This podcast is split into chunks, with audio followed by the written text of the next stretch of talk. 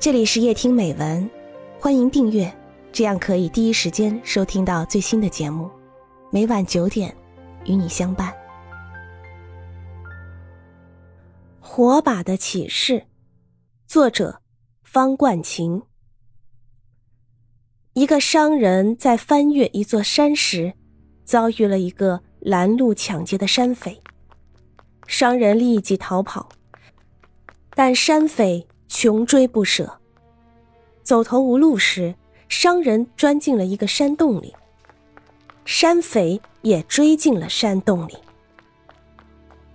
在洞的深处，商人未能逃过山匪的追逐。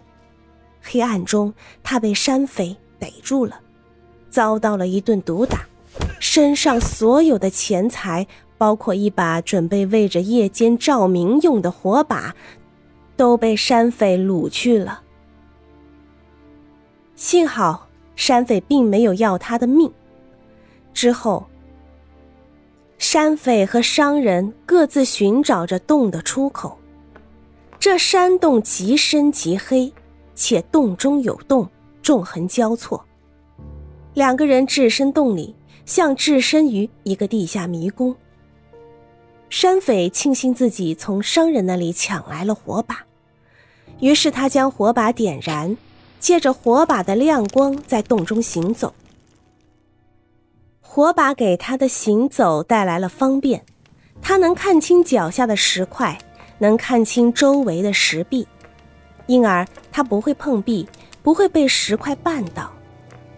但是，他走来走去，就是走不出这个洞，最终他力竭而死。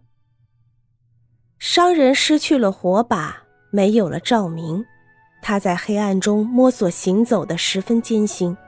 他不时碰壁，不时被石块绊倒，跌得鼻青脸肿。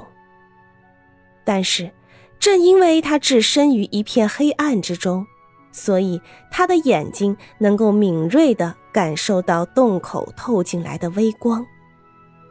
他迎着这缕微光摸索爬行。最终，逃离了山洞。